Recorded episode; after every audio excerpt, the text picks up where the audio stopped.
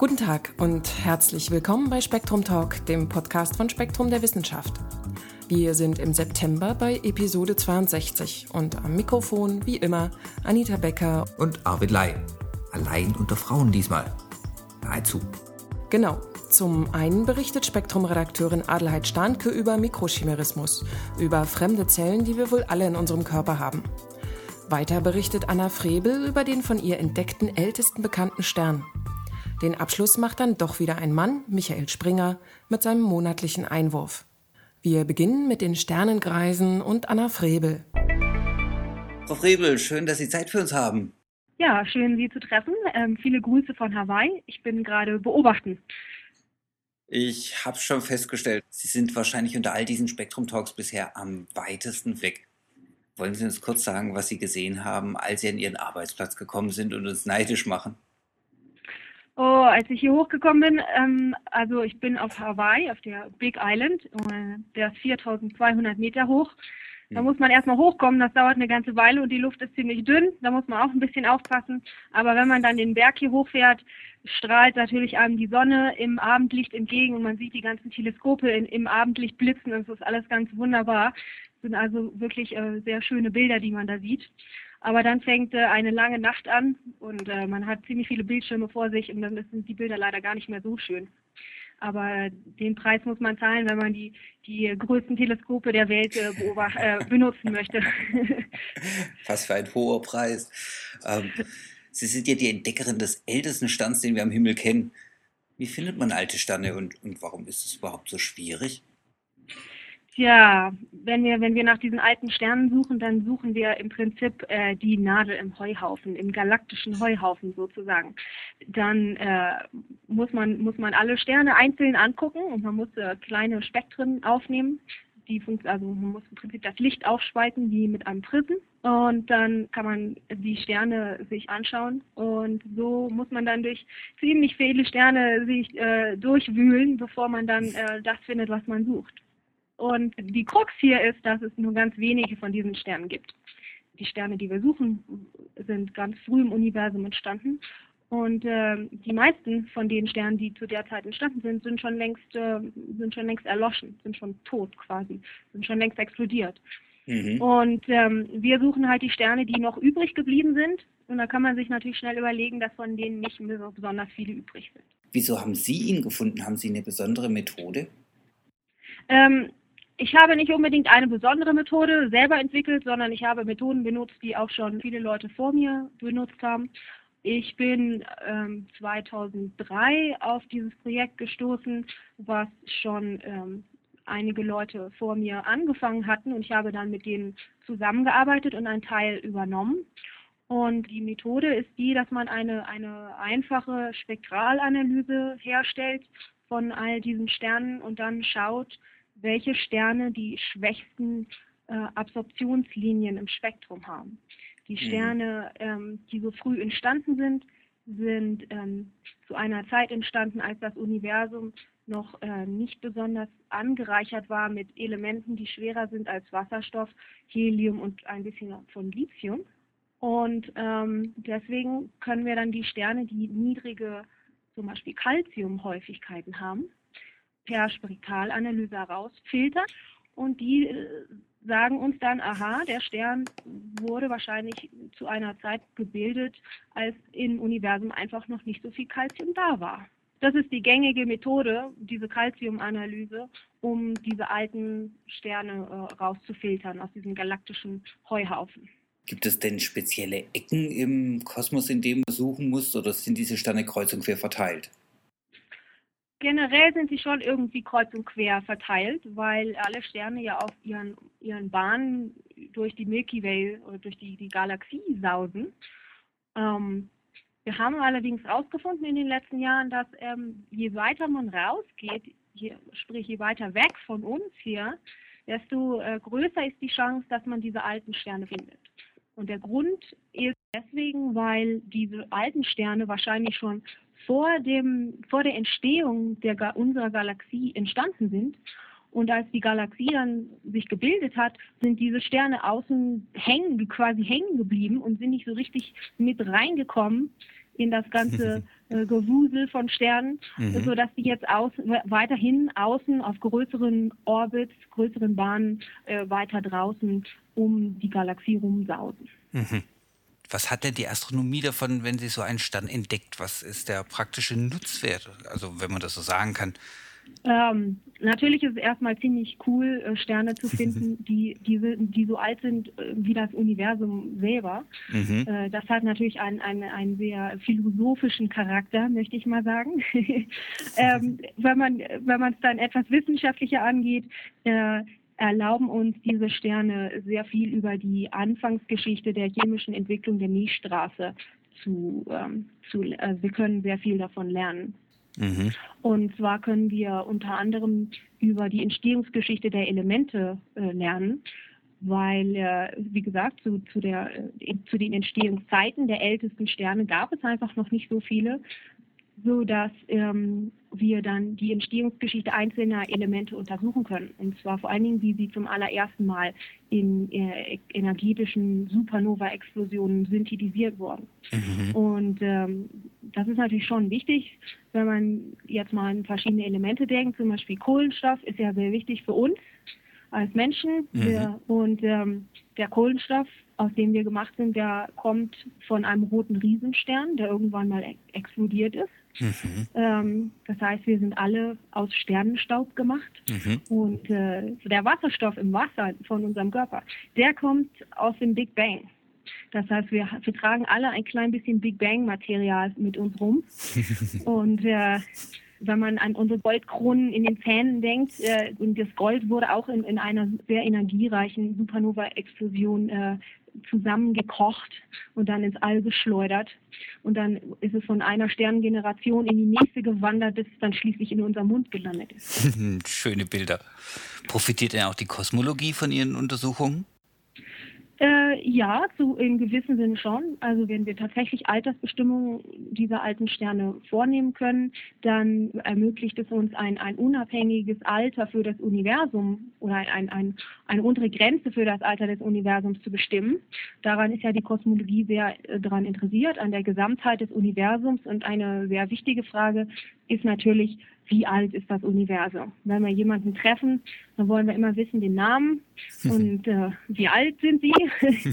ähm, das ist schon eine sehr fundamentale Frage. Und äh, wenn wir Sterne finden, die ähm, 13 Billionen Jahre alt sind, was fast so alt ist wie das Universum, dann können wir ungefähr davon ableiten, dass das, äh, ja, dass das Universum auch so alt ist. Und äh, die, die neuesten WMAP-Satellitenergebnisse äh, sagen auch tatsächlich, dass das Universum 13,7 Billionen Jahre alt ist. Also das mhm. stimmt alles sehr gut überein. Was sind denn Ihre nächsten Ziele? Also würden Sie gerne den eigenen Rekord brechen? Naja, also Rekorde brechen ist natürlich immer gut. ähm, es ist auch immer gut, wenn man selber seinen eigenen Rekord bricht und niemand anders. Ob es jetzt Sterne gibt, die noch älter sind, äh, das, ähm, das müssen wir noch sehen. Das, das, das wird die Zukunft uns äh, hoffentlich bald äh, klar machen. Ähm, wir können natürlich keine Sterne finden, die noch älter sind als das Universum selber. Also haben wir da im Prinzip schon fast die Grenze erreicht. Aber was auf jeden Fall ein nächster Schritt wäre, ist äh, nicht nur ein, zwei oder drei Sterne zu finden, die so alt sind, sondern, sondern richtig viele, so 10, 20, 50 oder noch mehr. Das wäre mhm. sehr gut, damit man dann auch ein bisschen Statistik betreiben kann. Das machen Wissenschaftler ja immer gerne. Um, ähm, weil ähm, einer ist irgendwie immer keiner, einer ist zwar total aufregend und äh, es, äh, wir, wir, lernen auch jede Menge, aber wir brauchen auf jeden Fall mehr Sterne, um, um noch mehr zu lernen. Wir hatten ja schon diverse Elemente. Was kommt denn in diesen alten Sternen so vor? In, ähm, in, den, in den wenigen Sternen, wo wir auch das Alter messen können, ähm, kommen fast alle Elemente in, in dem äh, Periodensystem vor. Ähm, der Grund, warum wir ein Alter überhaupt in einem Stern messen können, äh, führt nämlich darauf zurück, dass wir radioaktive Elemente wie äh, Thorium und Uran in dem Stern finden. Mhm. Denn ähm, wie äh, zum Beispiel auch bei dieser Kohlenstoff-Altersbestimmung, ähm, die man zum Beispiel bei, äh, in der Archäologie viel benutzt, kann man im Prinzip das, die gleiche Sache auch auf Sterne anwenden, sofern man diese radioaktiven Elemente auch findet. Und äh, wenn man die findet, dann kann man eigentlich ziemlich sicher sein, dass, ähm, dass der, der Nukleosyntheseprozess, der das Thorium und Uran produziert hat, nicht nur diese beiden Elemente äh, synthetisiert hat, sondern auch fast alle anderen Elemente im Periodensystem. Und das wären dann vor allen Dingen die, die schweren Neutroneneinfangelemente. Mhm. Und ähm, wenn man wenn man sich dann ein Spektrum von so einem Stern anschaut, der, der, da sieht man dann äh, total viele Absorptionslinien, fast mehr als man messen kann. Und äh, da hat man dann also die leichten Elemente wie Kohlenstoff und Sauerstoff und Stickstoff, und Magnesium und äh, Natrium und dann hat man ja die Eisengruppenelemente, wie zum Beispiel Nickel und natürlich Eisen und Mangan und dann die ganzen Neutroneneinfangelemente, das sind alle in, in, in der unteren Hälfte des Periodensystems. Die Hälfte, die in der Schule meistens ausgelassen wird, immer mit dem Argument, ja, das ist für später oder das ist zu kompliziert. Wenn man dann mal äh, sich damit etwas genauer befasst, merkt man dann, ah, das ist vielleicht doch eigentlich ganz interessant. Vielleicht hätten wir da etwas mehr äh, in der Schule drüber lernen sollen. Aber man kann dann auch anstattdessen dann äh, Sterne studieren und da findet man dann ähm, äh, oder kann man dann die Häufigkeiten von all diesen sehr exotischen äh, Elementen auf einmal messen. Zum Beispiel Barium und Strontium und Europium und Yttrium und Zirconium und all, all diese Namen, die man erstmal lernen muss aus, auszusprechen. Sprechen wir tatsächlich von den allerersten Sternen, die es im Universum jemals gab? Nicht ganz. Ähm, diese ältesten Sterne, die wir finden, ähm, haben nur deswegen eine so lange Lebenszeit von mindestens 10 Billionen Jahren, weil sie weniger schwer sind als die Sonne. Sie sind ungefähr 0,6 bis 0,8 mal so schwer wie die Sonne. Das heißt, sie sind eigentlich ziemlich klein. Und äh, deswegen verbrennen sie ihren, ihren Wasserstoff- und Heliumvorrat nur sehr langsam. Die allerersten Sterne, äh, die sich zum allerersten Mal im Universum gebildet haben, ähm, für die wird angenommen, dass sie sehr massiv waren, dass sie ungefähr hundertmal so schwer waren wie die Sonne. Also da besteht mhm. ein riesig großer Unterschied. Und weil die so dick und groß und schwer waren, haben die ihre Kernfusion sehr, sehr schnell betrieben, sodass sie schon nach mehreren hundert Millionen Jahren ähm, ausgebrannt waren. Und dann sind sie als die allerersten Supernova-Explosionen im Universum dann explodiert und haben die allerersten chemischen Elemente erzeugt, die schwerer sind als Wasserstoff, Helium Helium und Lithium. Ähm, so, also diese allerersten Sterne sind für uns leider nicht mehr wirklich zugänglich. Und all diese Resultate, die wir, die wir über die ersten Sterne wissen, kommen aus kosmologischen Simulationen, sprich aus dem Computer. Mhm. ähm, die Frage ist natürlich dann, wie das Universum es geschafft hat, diese kleinen Sterne zu, zu formen, die wir heute immer noch beobachten können. Und das ist eine sehr aktuelle Frage, äh, in, der, in der Astronomie, worauf ich leider noch keine Antwort geben kann, denn ich arbeite selber an dem Thema. Aber äh, das ist auf jeden Fall sehr spannend. Das, äh, das Gute bei, mit den ältesten Sternen, die wir ähm, beobachten können, ist, dass sie uns allerdings Aufschluss auf die allererste Sterngeneration geben.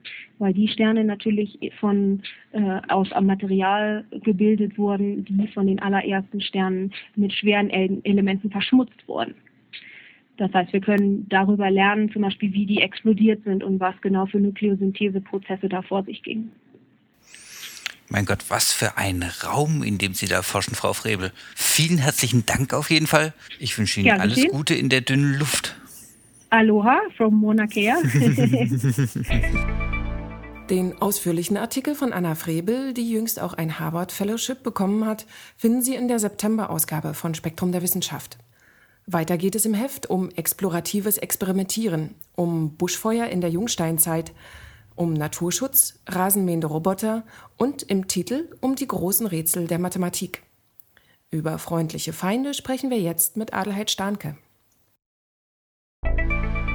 Hallo Frau Starnke, einmal mehr willkommen im Spektrum Talk. Hallo Herr Ley. Diesmal geht es um Zellen im Körper, die man dort eigentlich gar nicht vermuten würde. Fremde Zellen. Ja, das ist äh, wirklich faszinierend. Das ist eine äh, auch noch nicht sehr alte Entdeckung. Im Grunde kann man sagen, erforscht wird diese Geschichte erst seit ungefähr zehn Jahren und erst in den letzten Jahren äh, gibt es da etwas äh, deutlichere Studien dazu. Aber die ersten Hinweise sind doch schon etwas älter. Ja, tatsächlich, nur hat man sie falsch gedeutet. Und es waren eigentlich nur Einzelbefunde. Also man kann eigentlich sagen, dass es schon vor ungefähr 100 Jahren äh, oder vor etwas über 100 Jahren sogar es mal plötzlich Befunde gab, da sind ja Zellen in einem Menschen, die eigentlich nicht ihm gehören. Äh, man fand zum Beispiel damals, dass eine Mutter äh, Zellen ihres Kindes in sich trägt oder dass ein Neugeborenes Zellen seiner krebskranken Mutter in sich trägt. Man hat in all diesen Fällen bis vor 30 hm, Jahren etwa vermutet, das sind äh, ja Fehlsteuerungen, weil die Mutter krank ist oder weil das Kind krank ist, weil es zum Beispiel ein Immundefizit hat oder weil die Mutter eine Schwangerschaftserkrankung hat. Erst jetzt ist klar geworden, dass das wahrscheinlich ganz normale Vorgänge sind, dass einfach die Plazenta Zellen durchlässt, sowohl von der Mutter aufs Kind als auch umgekehrt, dass eine Mutter, eine, eine Schwangere, von ihrem Kind Zellen aufnimmt. Zusammengefasst hat dies die amerikanische Forscherin Lee Nelson, die in Seattle im Bundesstaat Washington an der University of Washington arbeitet. Woran forscht sie denn selbst? Die Autorin erforscht äh, unter anderem Autoimmunkrankheiten. In diesem Zusammenhang, sie kam auf diese Idee äh, vor etwa zehn Jahren, als ihr Kollegen berichteten, es gäbe Frauen, die würden einzelne männliche Zellen in sich tragen. Und das kann eigentlich nur sein, dass die von einer Schwangerschaft herrühren, die schon etwas zurückliegt. Ähm, sie hat dann äh, viel Literatur zusammengestellt und sich überlegt, dass die Autoimmunkrankheiten unter anderem eine ganz andere Ursache haben können, als man bisher dachte. Man meint ja bei Autoimmunkrankheiten würde das eigene Immunsystem eigene Zellen angreifen. Aber es ist möglicherweise nicht ganz korrekt, dieses Bild. Vielleicht muss es sich etwas verschieben. Jetzt muss ich doch nochmal nachfragen. Es ist dann die Schwangerschaft, die das Fenster aufmacht, durch das die Zellen von Mutter zu Kind und umgekehrt wechseln? Ja, es sieht so aus tatsächlich. Man hat früher eigentlich nicht geglaubt, also nur vor einigen Jahrzehnten nicht, dass normalerweise Zellen äh, zwischen Mutter und Kind wechseln können. Aber nach diesen neuen Befunden sieht es so aus, als ob das äh, ein fast normaler Vorgang ist. Und, äh, und die Autorin vermutet, dass im Grunde jeder von uns ein wenig Zellen in sich enthält, die von der Mutter stammen. Und Frauen, die Kinder hatten, wahrscheinlich fast immer Zellen des Kindes auch in sich haben. Und es kann noch weitergehen. Diese Zellen, die die Mutter dann übernimmt, könnte sie sogar aufs nächste Kind übertragen, sogar aufs nächste Geschwister. Oder, es ist Spekulation, aber es ist nicht ganz von der Hand zu weisen, Zellen der Großmutter könnten auf die Weise aufs Kind auch übertragen werden. Das heißt also, Frauen, die mehrere Kinder haben, die hätten da ein ganz schönes Sammelsurien an fremden Zellen in sich. Das hebt Verwandtschaft nochmal auf eine ganz neue Ebene. Ist das jetzt nun gut oder ist es schlecht? Ja, das ist äh, wahrscheinlich ein sehr zweischneidiges Schwert. Es gibt Hinweise, dass es durchaus manchmal nützlich sein könnte oder dass zumindest man mit medizinischen Eingriffen äh, diese Zellen mobilisieren könnte, äh, bei Krankheiten zu helfen. Zum Beispiel stellte sich heraus, dass bei Diabetes, dem Typ 1 Diabetes, im juvenilen Diabetes, fremde Zellen im in der Pankreas, also in der Bauchspeicheldrüse, vorhanden sind. Zunächst glaubten dann die Forscher, aha, das ist ja eine Autoimmunkrankheit, die Beta-Zellen in der Bauchspeicheldrüse werden abgebaut, vom, vom Immunsystem attackiert. Da sind wahrscheinlich fremde Zellen und das Immunsystem erkennt die und attackiert die nun. Aber das war ein Fehlschluss bei genauerem Hinsehen zeigte sich, dass die fremden Zellen in der Bauchspeicheldrüse durchaus nicht attackiert wurden. Es sah sogar eher so aus, als ob diese Zellen versuchten, sich dort zu vermehren und sozusagen diesen Insulinmangel auszugleichen. Mhm. Es gibt auch andere hm, ganz interessante Effekte, die vielleicht positive Wirkung haben könnten. Zum Beispiel ist ein verbreitetes Phänomen, dass bei einer schweren rheumatoiden Arthritis die Krankheitssymptome in einer Schwangerschaft etwas zurückgehen. Man hat lange gerätselt, woran das liegt, an dem höheren Cortisolspiegel zum Beispiel. Es erklärt aber alles nicht wirklich zureichend, diese Effekte. Und jetzt sieht es so aus, als ob da fremde Zellen äh, des Kindes, die auf die Mutter übergehen, das Immunsystem der Mutter äh, in dem Augenblick äh, so manipulieren, dass die Krankheit also sich ein bisschen abschwächt. Nach der Schwangerschaft geht, wenn diese Zellen wieder verschwinden, steigen diese Symptome wieder an. Wenn ich mir das jetzt so anhöre, wie hoch ist denn mein Chimärenanteil? Wie viele Zellen meiner Mutter habe ich möglicherweise im Blut oder im Körper? Ja, das sind, äh, wenn man das so als Laie äh, sieht, sind das winzig kleine Mengen, die sich natürlich dann über den Körper hin äh, sehr hoch addieren können. Also die Vermutung ist nach den Proben, die bisher genommen würden, dass vielleicht auf 100.000 Zellen eine fremde Zelle kommt oder vielleicht auf eine Million. Bei manchen Krankheiten, zum Beispiel bei Sklerodermie, kann es in einigen Organen ein sehr viel höherer Anteil sein. Bei einer Erkrankung zum Beispiel kam in der Lunge äh, ja auf 1000 Zellen fast schon eine fremde Zelle. Normalerweise sind im Blut sehr wenige solche Zellen, aber diese, diese, ja, diese pauschale Größe zwischen 100.000 und eine Million Zellen und äh, dazu jeweils eine fremde Zelle könnte vielleicht äh, so als grobe Richtlinie gelten. Und wie kann es sein, dass diese Zellen so lange, so lange im fremden Körper, wenn man das so sagen kann, überleben? Ja, das ist schon eine erstaunliche Sache. Ähm, man vermutet und hat auch, auch äh, einige Hinweise, dass das wahrscheinlich weitgehend Stammzellen sind, die sich dann weiter ausdifferenzieren. Normalerweise leben ausdifferenzierte Zellen ja nicht besonders lange, ein paar Wochen, vielleicht ein paar Monate. Es gibt natürlich Zelltypen auch in unserem Körper, die fast lebenslang oder lebenslang äh, existieren, wie zum Beispiel im Gehirn. Aber die meisten Zellen, die tun das nicht.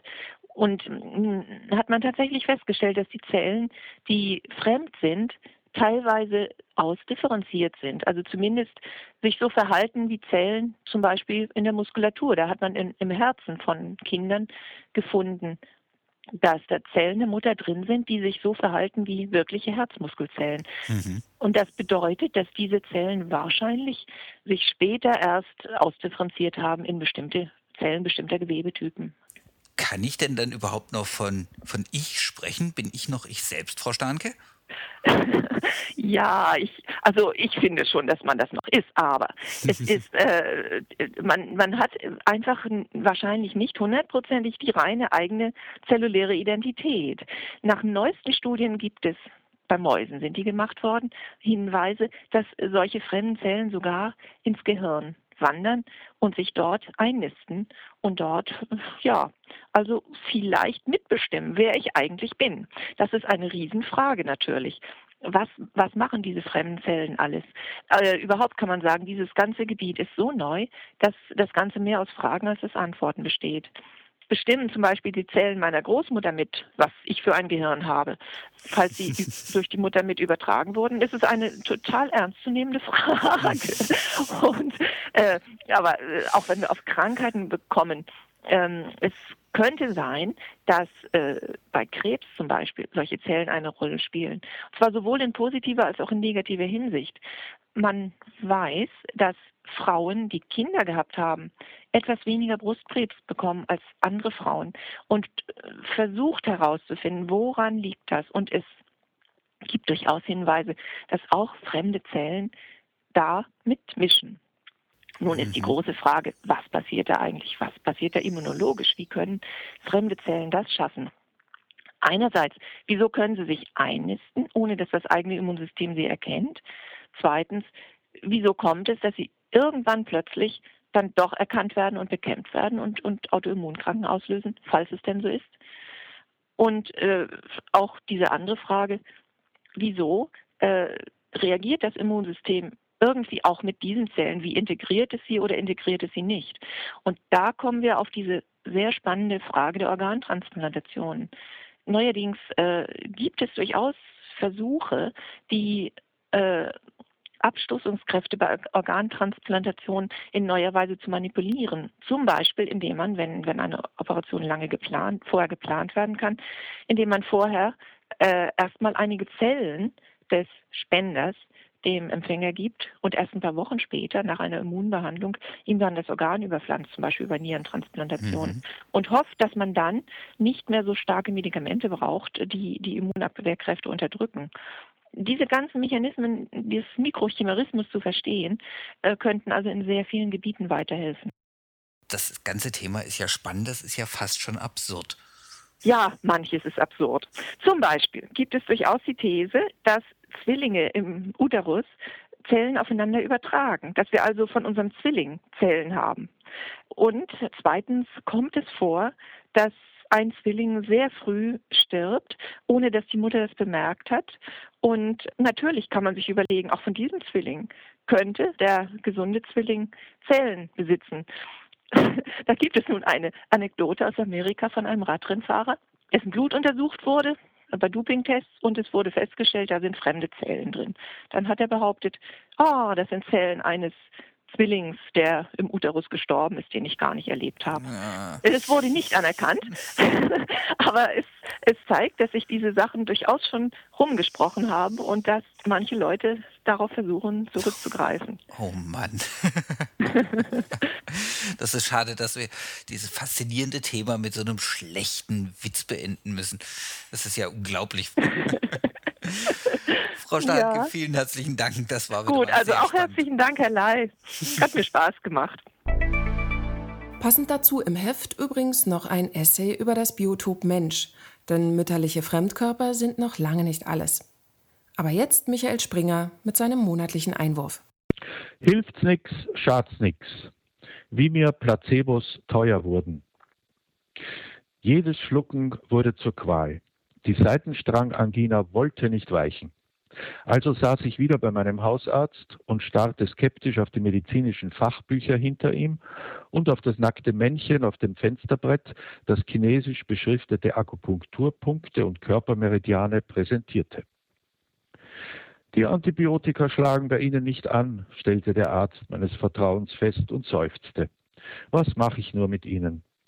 Er gab sich einen Ruck. Wissen Sie was? Probieren wir einmal etwas ganz anderes und er überreichte mir eine seriös gestaltete Pillenpackung, auf der ich das Wort Belladonna fand. Homöopathie, protestierte ich, davon halte ich nichts. Ach was, versetzte mein Arzt, das schenke ich Ihnen. Ich nehme sowas auch manchmal nur zum Spaß. Sehen wir, ob es Ihnen hilft, dreimal täglich. Die hartnäckigen Halsschmerzen trieben mich derart zur Verzweiflung, dass ich zu Hause tatsächlich eine der kleinen, süßlichen Pastillen lutschte obwohl ich von der Nutzlosigkeit homöopathischer Therapien überzeugt war. An die Wirksamkeit eines wirkstofffreien Medikaments konnte ich nicht glauben.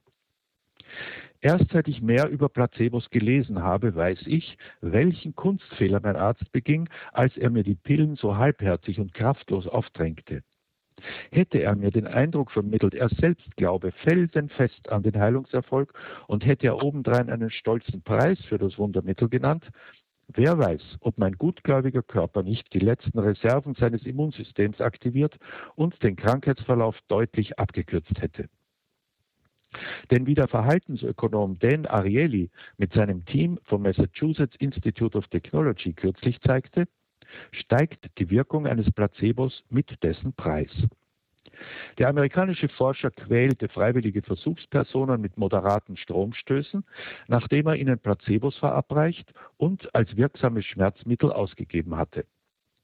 Wem er obendrein eingeredet hatte, das Medikament mit dem pompösen Namen Valedona X koste pro Pille 2,50 Dollar, der verspürte deutlich weniger Pein als jemand, der meinte, die Pille sei schon um 10 Cent zu haben. Die suggestive Wirkung eines saftigen Preises demonstrierte Ariely auch an Energy Drinks. Musste man für die angeblichen Energiespender kräftig blechen, fühlte man sich gleich viel stärker als nach dem zweifelhaften Genuss desselben parfümierten Zuckerwassers zum Discountpreis. Dass die Behandlung die Brieftasche spürbar belasten muss, damit der Patient sich entschlossen in den Heilungsprozess wirft, das wusste übrigens schon lange vor allen modernen Placebo-Forschern der Begründer der Psychoanalyse. Sigmund Freud schärfte seinen Schülern ein, es sei dem Fortgang der Analyse durchaus förderlich, ein hohes Stundenhonorar zu verlangen und diesen Preis auch nicht, trotz vorhersehbarer Manöver des Patienten, durch Überziehen der Zeit zu ermäßigen. Denn nur wenn die Therapie dem Patienten viel wert sei, motiviere sie ihn zu aktiver Mitwirkung. Die geheimnisvolle Wirkung der Placebos beruht, wie die der Psychoanalyse, auf der Suggestion des Heilerfolgs. Wenn aber tatsächlich gilt, dass der medizinische Wert einer Behandlung vom Patienten unterschwellig mit deren Preis identifiziert wird, ahne ich eine paradoxe Nebenwirkung von Bestrebungen, die Kosten im Gesundheitswesen zu bremsen. Den Patienten wird damit suggeriert, die schulmedizinische Behandlung im gewollt sparsamen Rahmen der Krankenkassen sei weniger wirksam als die oft teure Alternativmedizin, die nicht auf Krankenschein zu haben ist.